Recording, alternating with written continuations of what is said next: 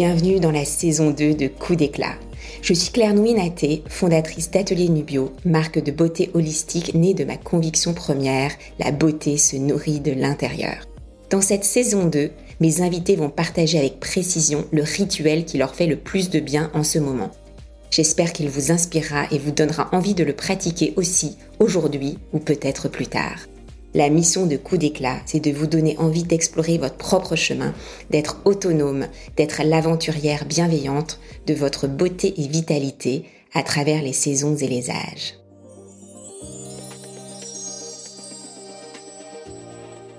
Julie est née à Dunkerque.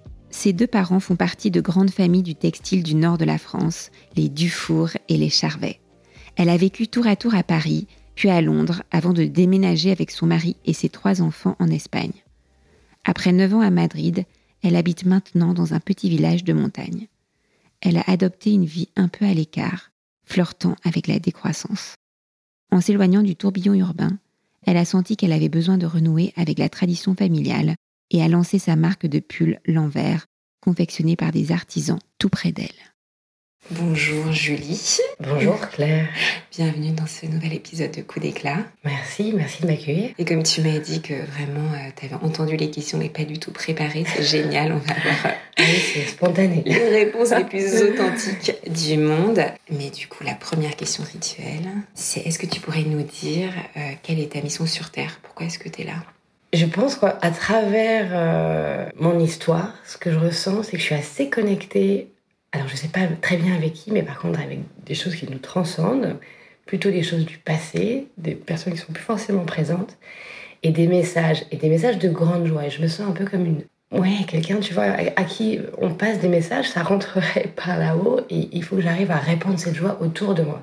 Petite fille, j'ai toujours été très optimiste, très joyeuse. Maman me parlait souvent de, tu vois, de, souvenirs ou de, ou de situations qu'on a pu vivre. Et il me disait, Julie, t'as toujours été très joyeuse, optimiste, malgré euh, des difficultés. Et en tant qu'adulte, je continue un peu à me sentir comme ça. J'ai cette chance d'être, euh, oui, je pense profondément euh, joyeuse et, et, je sens que j'ai besoin un peu de diffuser ces messages qui peuvent m'arriver et un peu répandre cette joie et cette générosité autour de moi. Une sorte de petite Hermès. Oui, exactement.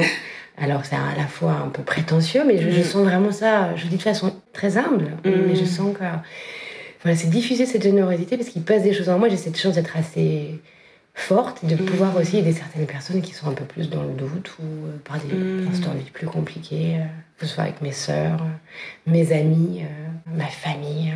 Donc tu es née à Dunkerque, dans le Nord, grande famille de tisserands, Exactement. les Mottes, non, c'est pas les Mottes Alors Dufour, Charvet. Donc dynastie un peu du Nord c'était quel matériau La laine Alors c'était du côté de maman, c'était la laine, donc filature de laine, filature et coton et après bonneterie, donc vraiment la confection de la maille.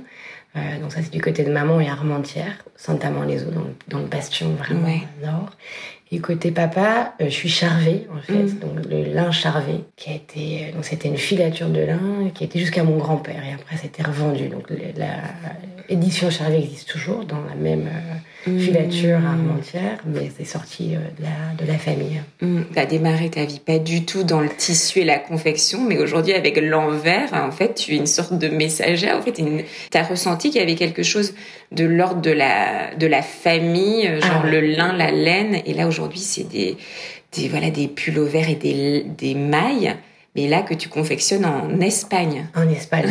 Parce que j'habite donc en Espagne depuis 12 ans. J'étais à Madrid pendant 9 ans et là, on est parti euh, à une heure de Madrid avec mon mari et mes trois enfants. Et quand effectivement j'ai senti, parce que c'était vraiment quelque chose que j'ai ressenti, mmh. l'envers, qui m'a tombé un peu dessus comme une évidence, ça, a été euh, ouais, quelque chose de, à la fois un rappel de mes origines familiales, textiles, là encore, tu vois, cette notion de message qui me tombe mm. dessus, comme un peu, voilà, une mission de vie qu'on m'a donnée et que j'ai senti, j'avais très envie de, mettre ça, de dérouler ça, mais en local, avec des artisans près de moi. Donc, tu aurais habité dans le nord de la France, tu aurais fait ah oui. dans le... Voilà, c'était... Je, voulais cette espèce de proximité géographique et donc relationnelle. Qui s'est donné à distance, c'est compliqué. Je pense qu'il faut vraiment se voir, se toucher, se sentir, regarder, observer l'autre, la façon dont il réagit pour... Mm. Euh, bah, bien travailler ensemble en fait. Le, travail à distance c'est compliqué. Et puis l'Espagne en plus, c'est un pays auquel je suis très attachée. Et je trouve qu'ils n'ont pas su euh, mettre en avant leur patrimoine, leur savoir-faire. Contrairement à la France, le Made in France est hyper connu, reconnu. Et en fait, le Made in Spain, moins. Et je, me suis aussi voilà, senti cette euh, envie de leur porter un peu la, parole et ensemble, ouais, tricoter des histoires ensemble et, pouvoir euh, voilà, les mettre en avant avec des gens qui sont très humbles, dans des petits ateliers et qui sont tellement généreux, humain, qui nous accompagne chaque jour. Et euh, j'ai vraiment trouvé un super partenaire de jeu là-bas et qui comprend euh, mon postulat, mon envie de travailler lentement, de faire des belles matières. On a une façon de travailler qui est assez euh, particulière. On, tricote une pièce par une pièce, ce qui n'est pas du tout la norme dans l'industrie. Donc, euh, trouver quelqu'un qui accepte ça, c'est aussi quelque part être généreux, puisque normalement l'industrie te demande des quantités faramineuses et, de produire et de produire. Avec Miguel Angel, on fait un par un. Donc, euh, il a compris ce que je voulais faire et, surtout il a accepté. Mm. Et la provenance là de la laine, c'est du coup de la laine espagnole. On a, en fait, on a trois types de laine. On a du mérinos espagnol. Donc, le mérinos, c'est une laine qui est sèche. Alors, historiquement, le mérinos, c'est une race de, de moutons et c'est une race espagnole. Et donc, l'Espagne a, voilà, a eu cette, cet animal-là. Ensuite, ça s'est exporté en Australie. Et aujourd'hui, il y a beaucoup plus de mérinos en Australie, sur des grands champs. Euh, hmm. mais historiquement, c'est l'Espagne. Donc, ça m'intéressait beaucoup de travailler avec cette fibre-là en local. Donc le mouton est espagnol, il est filé et teinté près de Barcelone. Puis on envoie des bobines, des cônes de laine, et là c'est euh, tricoté euh, par notre, euh, notre atelier de, confection. Donc là tu es dans la montagne près de Madrid, c'est ça? Je suis dans la montagne près de Madrid, mètres. à 1200 mètres. Donc froid l'hiver et pas trop chaud l'été. Parce que Madrid c'est très très très très chaud l'été et c'est vrai que c'est assez insupportable. Et en plus, on se projette sur des étés de plus en plus chauds. Donc, on s'est dit qu'on voulait aussi peut-être sortir de ce, de ce four-là et aller plutôt dans la nature, l'humidité, le calme, l'espace, euh, la grandeur et l'ouverture. L'atelier de, de, confection est aussi dans ce coin de Madrid Ils enfin, de... sont, eux, en Extrémadure à deux heures, donc plus au sud ou ouest. Et eux, ils sont aussi un peu dans la montagne? Oui, Berrat, c'est aussi dans la montagne. Hmm. C'est un village assez escarpé. En fait, il y a une rivière en bas parce que tout au long de cette rivière étaient euh, tous les ateliers textiles. Et en haut, t'as le village. Et c'est mm. très beau d'ailleurs quand t'arrives euh, par une, une, boucle, une route qui fait un, un demi-cercle, et t'arrives, là, t'as tout ce paysage. C'est très beau, c'est très très beau. Béjar. Et ils sont aussi dans la montagne. Mm. Mais là, toi, française du nord de la France, euh, tu me disais les plages, Dunkerque, vraiment ce côté très, voilà, la mer, mais aussi quand même assez industriel. Là, tu as choisi une vie euh, dans un village de montagne espagnol avec tes trois enfants et ton mari. Est-ce qu'il y a voilà, des choses qui ont dû changer ces dernières années? Est-ce que tu as un petit peu adopté un mode de vie, euh, on peut dire minimaliste, décroissant? Oui, c'est des mots qui résonnent. Minimaliste, décroissant et lent. C'est-à-dire qu'après avoir vécu 20 euh, ans dans des grandes villes, Paris, mmh. Londres, Madrid, des capitales même, mmh. On a souhaité avec mon mari et, nos enfants, un peu dans ce milieu de parcours de vie, tu vois, on a 40 mmh. ans, 45 ans, bah, de tester, de, enfin, en tout cas d'essayer la vie au vert plus calme. On s'est sentis tous les deux portés par cette envie-là, de façon assez spontanée. C'était aussi un changement de vie pour euh, mon mari à ce moment-là. Donc voilà, c'est les occasions que la vie te, te présente. Et on s'est dit, et pourquoi pas? Parce qu'il y a toujours une possibilité de faire marche arrière tu vois, tu peux te tromper, mais c'est pas grave, au moins tu fais les choses. Et là, on s'est sentis tous les deux euh, avec cette envie-là, et donc euh, on a vu cette maison qui était à vendre, et ça nous a emmenés dans ce village qui finalement est pas si loin de Madrid. Donc, euh, tu vois, on a fait un petit pas vers le vert sans aller complètement s'enfoncer dans une forêt. dans la montagne, quand même une ambiance. Ah, une ambiance très particulière. Il y a bah, l'altitude, une maison, en plus une vieille maison euh, qui a aussi son histoire, un jardin. Et, c'est un vrai changement. Et alors, c'est cette lenteur et cette décroissance. En fait, je trouve que quand tu es en ville, tu es en permanence sollicité. C'est-à-dire que la ville est ainsi faite pour te faire euh, te créer des désirs. Et donc, c'est difficile de s'en extirper. Hein. Et c'est quand t'en sors et t'arrêtes de vivre dans la vie que tu comprends vraiment qu'en permanence, c'est là pour être un consommateur et acheter. Et c'est quand tu vas vivre loin de ça qu'en fait tu te régales de la nature. Et donc il y a cette relation complètement, euh, on va dire, spontanée, qui n'est pas commerciale et qui est tellement plus riche et profonde et qui, en fait t'apporte beaucoup plus de, joie profonde. Donc, il faut savoir détricoter ça parce qu'effectivement, notre société est ainsi faite de il faut qu'on achète, parce qu'il faut qu'on consomme, parce que cette société-là. Et quand tu es dedans, je ne l'avais pas remarqué, mais en fait, le fait de faire un pas de côté, et eh ben, quand tu reviens en ville, oh, tu observes les gens et là tu te dis, ah c'est fou, c'est fou, c'est fou. Donc. Euh,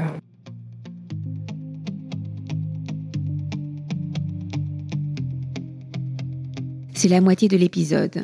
On prend le temps d'inspirer et d'expirer toutes les pensées et sensations qui ne nous servent pas ou plus on s'allège de tout ce superflu avant d'accueillir la suite de l'épisode. Julie a l'habitude d'être au grand air dans son village de montagne. À Paris, elle ressent sa peau sèche. Elle a démarré dardard la cure de capsules On veut des jolies pommettes. Ce complément vegan et sans gluten combine des céramides de blé et de l'huile de bourrache. Ses bienfaits sur l'hydratation de la peau et la réduction des rides sont validés par études cliniques. C'est la formule la plus efficace pour hydrater et repulper les peaux sèches, déshydratées et fines.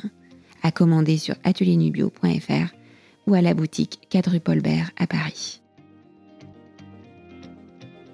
Mais tu as le sentiment d'avoir plus de temps en habitant dans ton village de montagne que tu avais à Madrid Parce que tout est aussi plus loin. Est-ce qu'il y a un collège Oui, donc les enfants sont scolarisés là-bas. A, dans, le, dans le village, il y a un collège Oui, oui, oui, oui, il y a un collège. Ouais. Ouais, donc les enfants sont là. Et eux, du coup, ils sont avec un petit peu des, des montagnards espagnols bah, Des montagnards espagnols en, ruraux euh, qui, sont loin. Ça se passe bien bah, Ça se passe bien. Je trouve ça hyper riche, en fait, parce que c'est des enfants qui sont... Euh, naturellement, en tout cas depuis leur plus jeune âge, exposés à la pluralité, à la diversité. Et je pense que ça, tu vois, sa force. L'empathie, la curiosité. Et c'est en eux, c'est vraiment un ingrédient. Au départ, ils sont français, évidemment, parce que mmh. tous les français, l'éducation à la maison, elle est française, la langue, elle est française. Mais par contre, ils sont avec des gens très différents. Et donc, déjà, ils sont sur deux canaux différents. Et donc, je pense que c'est des enfants qui seront à peu près à se débrouiller partout, hein, parce que culturellement ils ont TV à d'autres choses. On vous désigne comment dans le village? Vous ah. êtes un peu les Français. Oui, je pense qu'on est vu un peu comme des gens. Et en plus, comme tu travailles, enfin, c'est bon, c'est l'envers, mais ça reste de la mode. C'est comme une, une marque quand même qui est très désirable et tout. Tu es quand même très bien habillée et tout ça. Je me représente comme un peu ce French woman. Oui, alors je, passe assez inaperçue. Je, suis assez peu. Je sais pas, ça fait donc trois ans qu'on y est. J'ai pas cherché à forcément beaucoup, tu vois, connecter, euh, nouer des relations euh, sociales. J'ai plutôt eu envie de me recentrer sur ma famille, sur moi et mon travail. Et je trouve que justement, euh, j'ai cette possibilité un peu de, oui, de m'isoler. Hein. C'est-à-dire que personne ne m'attend je trouve qu'à 45 ans, j'ai déjà du mal à voir mes vieilles copines de toujours, donc j'ai plus ce besoin de Il n'y a pas de, de fête, de rassemblement dans le village, pas, je m'imagine. On commence doucement à... Si, alors Augustin, mon mari, est beaucoup plus connecté que moi. Moi, en ce moment, je, je pense qu'il y a des phases de vie où tu as besoin d'être plus tourné vers les autres, extraverti ou introverti. Moi, je suis clairement dans une phase plutôt d'introspection et de tourner vers moi-même, donc je ressens pas ce besoin-là. Lui, par contre, est dans cette autre phase-là. Donc, lui, il voit des gens, il a une vie sociale beaucoup plus riche que la mienne. euh, mais donc, il vient aussi, il crée du lien. À la maison viennent des gens, et donc, voilà, peu à peu, on commence à, à faire notre petit nid dans cet endroit. Ma fille aînée, elle, elle connaît le village par cœur, elle sort, et donc voilà, elle, elle est très active, voilà. Mais après, chacun son rythme. Elle, elle a 13 ans, c'est ça? Mon aînée a 13 ans, ouais, ouais. Et elle, est donc une ado qui a déjà sa bande d'amis, elle est dans le Pueblo. Une jeune cool. une jeune cool, oui, oui. Et donc là, tu dis que tu vous êtes un peu retranché dans ce village pour ralentir. Euh, mais est-ce que même aujourd'hui, donc tu as aussi tous les défis liés à l'entrepreneuriat, quel est ton rituel? En ce moment-là, on est à l'automne, on est vraiment plein milieu de l'automne, on est mi-novembre.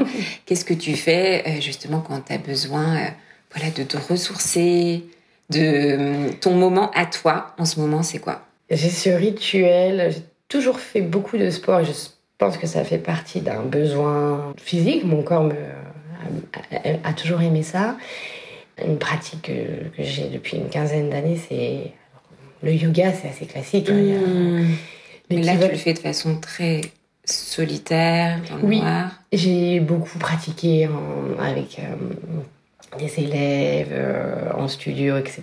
Et là, comme je suis assez reculée, Il n'y a pas de studio de yoga dans ton village Si, on a, ah, a. Si, ah, si, non, c'est très, ah, très hippie. Hein. Le, là où je suis, c'est très hippie. Il y a beaucoup de yoga. Euh. Mais j'ai envie d'une pratique plutôt solitaire, tôt le matin, à, jeun. 6h30. À 6h30, avant que en fait, la maison euh, se réveille et que l'activité commence.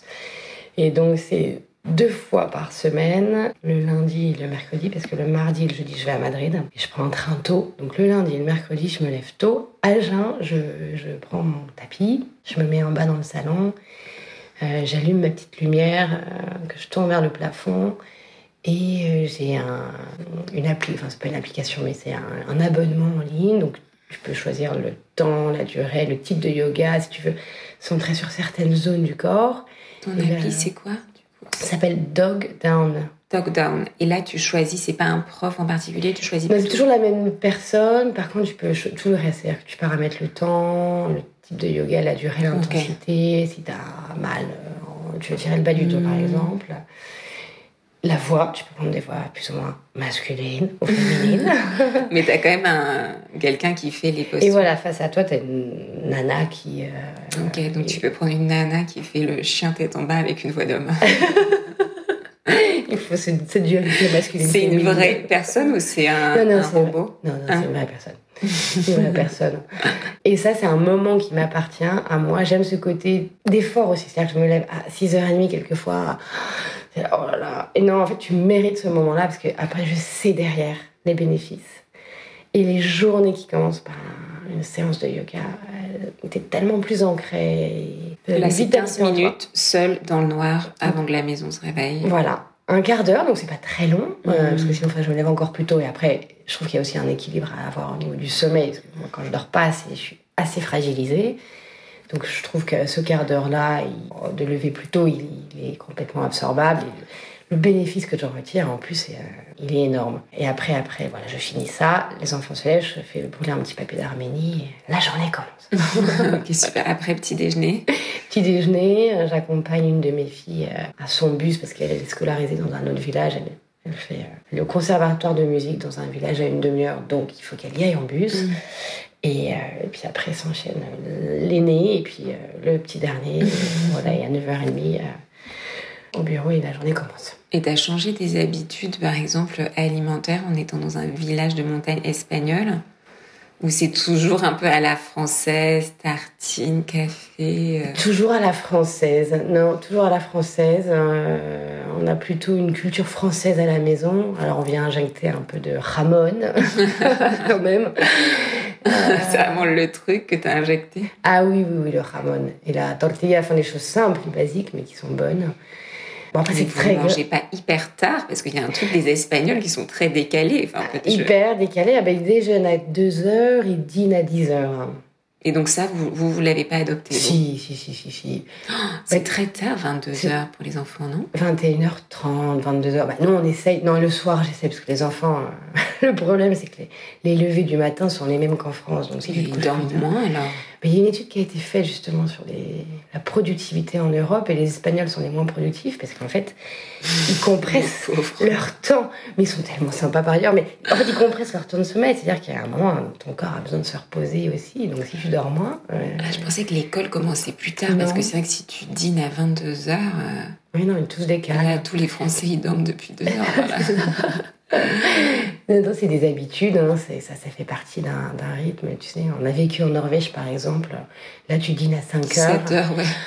Et à 19h, tu te couches. Et moi, je trouvais c'était un mortel ennui. En fait, quand t'es norvégien, que t'es né là-bas, ça fait partie. Non, en revanche, ils se réveillent très tôt. Très tôt. Parce que moi, j'ai habité un peu à Munich. Et c'est vrai que les gens, ils déjeunent aussi. Petit déjeunent au bureau. Vous savez que là-bas, arriver à 8h30 du matin, c'était vraiment le bus de la honte un peu. C'était genre, tu es sorti un soir. Tu vois. Non, mais ils arrivaient vraiment à 7h30 euh, au bureau. Mais après, ils partent très tôt. Très tôt. C'est quand même une grosse différence pour les, par rapport aux Français. Ouais, c'est... Et c'est marrant, c'est là où tu vois chaque culture Il y a deux heures de différence, un peu une heure et demie. C'est énorme. En avant ou en arrière. Et c'est le charme de l'Espagne. Mais en fait, ils vivent beaucoup dehors, les Espagnols, et donc euh, ils sont au parc. dans notre village, on est à côté du parc, comment on dit, le, parc euh, infantil, le fameux. pardon. le square. Le square, merci. Et tu les vois jusqu'à 20h, 20h30, et euh, oh, il arrive à moments où ils arrivent à étendre comme ça pendant longtemps, mais ils sont là, ils sont dehors, ils discutent, ils sont joyeux. Moi, je suis toujours la première à partir. bah oui, la bah femme française avec ses enfants. Et après, il faut partir, euh, oui. Donc là, tu habites entouré de... Enfin, tu es dans la montagne, tu as un jardin, et dès que tu sors de chez toi, en cinq minutes, tu es dans une forêt de pins un peu rocailleuse et tout ça. Chez Atelier Bio, on dit que les plantes nous guident. Est-ce que toi, il y a mhm. une plante voilà, qui t'apaise ou que tu as du plaisir à retrouver, à sentir, à manger euh, voilà, Est-ce qu'il y a une plante dont tu pourrais nous dire que c'est ta plante Ma plante totale. Il y a deux choses. Il y en a un, c'est plutôt un aliment. Euh, ça reste une plante, bien sûr, et que j'aime depuis que je suis petite fille. C'est très basique, mais c'est la carotte. J'adore la carotte. J'ai toujours pris des carottes. J'ai toujours euh, des carottes à la maison et que je, je paye et que je mange cru. Mm. J'adore ça, j'ai toujours eu ça. Euh, au bureau, même les filles se moquent de moi parce qu'elles me disent Ah, Julie et ses carottes. euh, c'est pas la pomme. non, c'est voilà, c'est peut-être l'équivalent de la pomme, peut-être pour plusieurs mm. personnes, mais ce côté un peu sucré. Mais dans un légume, j'aime bien. Et je trouve que c'est une jolie couleur, une jolie forme. J'adore les carottes. Et j'aime bien boire. T'aimes croquer dedans. Tu les aimes pas râper, toi ah non, non, non. ah, non. Tu vois, ça, c'est ça qui est drôle. Ah, pas du tout. D'ailleurs, c'est rigolo, j'aime pas du tout les carottes. Enfin, ah oui, mais c'est ceux qui adorent croquer dans les carottes détestent les carottes râpées. Ah oui, ah ben, j'ai une théorie sur les mangeurs de carottes. ah ben, effectivement, pour moi, c'est deux mondes. C'est un peu, tu vois, comme la fraise, le fruit et la confiture de fraise. J'adore la fraise, j'aime pas du tout la confiture de fraise. Pire, la cerise fruit et le yaourt à la cerise. Ah bon, ça c'est touché. et là c'est le. Ah c'est hyper sucré alors que la cerise c'est tellement bon, le fruit hein, en tant que tel. Hein. Donc t'aimes plutôt les, les, légumes et les fruits entiers, toi? Oui, effectivement, pelés. Euh, genre brut. Ouais, brut, sans, sans sucre, sans rien comme ça. Ça j'adore. Et vraiment la carotte, j'adore ça. Effectivement, il y a un côté croquant, c'est bruyant, j'aime bien. T'en cultives? Non, on n'a pas encore vraiment investi notre jardin en terre, enfin si, donc des plantes, mmh. etc., mais pas encore de potager. Parce que là, ce serait vraiment euh, ah bah, un accomplissement, oui, tu te rends compte Et pour ça, je pense qu'il faut du temps, et je pense qu'encore je suis dans une phase de vie, en fait, je suis vraiment prise par mon mm. activité professionnelle. Voilà, et c'est pas grave. Il faut les repiquer en plus les carottes. Je suis pas hyper sûre que ce soit la culture la plus facile. Ah, c'est Alice Roca oui, dit qu'il faut deux ans pour t'approprier ton jardin. Donc, euh, ben, Alice, Alice cultive le temps long aussi. Et là, je sens que j'ai, je suis, suis pas disponible. Tu vois, j'ai mm. pas, j'ai pas envie de me dire il faut que. Ça viendra peut-être quand je travaillerai un peu moins aussi, mais là je j'ai besoin de dormir, j'ai besoin de lire, j'ai besoin de mettre aussi de temps en temps dans des musées. Donc un peu dans ta saison froide de la vie, là. Tu, Un peu, tu te replies un tout petit peu. Tu... C'est ton jardin intérieur que tu cultives. Exactement, exactement. Et comme en plus je suis vraiment dans cette nature, je marche 4 minutes, je suis dans un terrain vierge, il n'y a pas de maison, donc je suis dans cette forêt de pins que tu évoquais tout à l'heure. Mhm. Je suis hyper nourrie par ça en fait. Donc. Mhm. Euh, mais je pense que c'est très gratifiant et très satisfaisant d'avoir aussi c'est effectivement son potager et de manger parce que tu as fait pousser. Mm. Mais on, y arrivera, j'en suis sûre, mais c'est pour un peu plus tard. Et pour donner un coup d'éclat à ta peau, du coup, qu'est-ce que tu fais? Ah, Est-ce que tu as des petites routines? Bah, Dormir déjà. Et là, par exemple, je suis à Paris depuis une semaine et je dors pas assez. Et là, vraiment, je sens. Euh, j'ai l'impression d'avoir un masque de terre séché sur le visage, les yeux secs. Il faut que tu dormes combien d'heures par nuit? Pour être vraiment. une grosse dormeuse Non, non, non, je suis pas une grosse dormeuse, mais 8 heures, au moins 8 heures. Sinon, je sens que je... ça me fragilise. C'est beaucoup quand même. 8 heures? Ouais. Ça te paraît beaucoup? Oui, pour moi, ah, c'est une très bonne nuit. C'est une bonne nuit. Ah, mais moi, si j'ai pas 8 heures, euh, oui, oui, je deviens vraiment. Euh, ça me fragilise beaucoup, tu vois. Je suis, Avec les enfants, t'as fait comment? Parce que ça fait quand même tout le temps.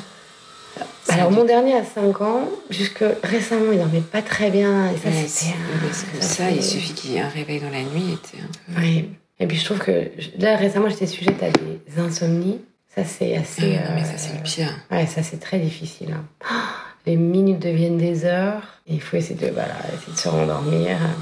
Bon, et c'est insomnie, t'as du mal à t'endormir ou tu te réveilles Je me réveille. Je me réveille cet hiver euh, passé, là, j'étais sujette à ça, mais parce que j'avais une activité euh, aussi cérébrale intense. oui, c'est lié à des moments de vie. Hein. Non, non, moi, je, je dors vraiment hyper bien, mais c'est très bien. C'est-à-dire que le corps te mm. parle et te dit là, il faut réajuster quelque chose. Donc tu te réveilles, tu fais ta petite session de yoga de un quart d'heure dans le noir. Non, ça, là, non. Et ensuite, tu fais comment pour euh, Juste réveiller ta peau. euh.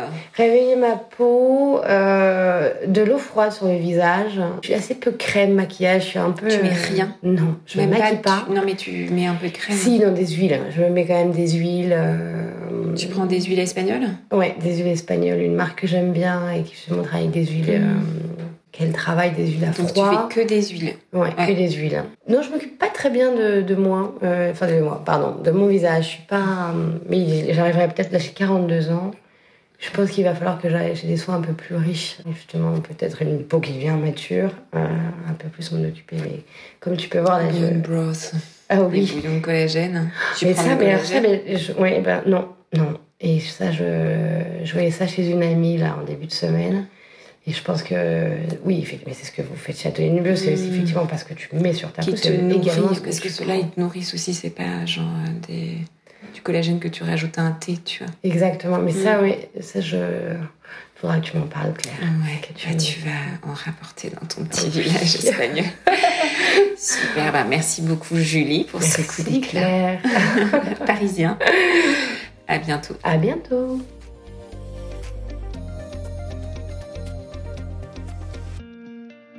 J'espère que cet épisode vous a plu et vous a donné envie de vous lever dans une maille de qualité et de profiter de cette bulle de douceur.